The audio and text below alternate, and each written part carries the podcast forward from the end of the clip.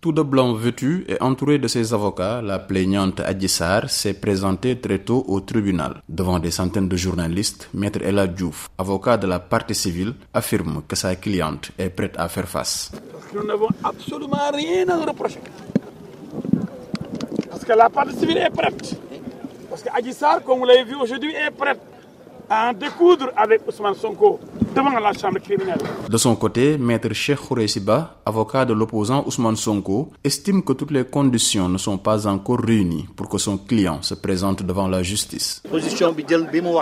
La position de Ousmane Sonko est claire parce qu'il a parlé de désobéissance et de résistance parce que les autorités étatiques doivent faire le nécessaire pour que les droits des citoyens soient respectés.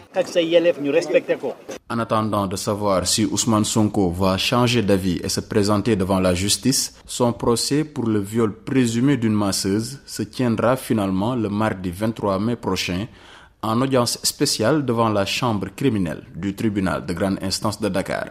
Seydina Bagui pour VOA Afrique, Dakar.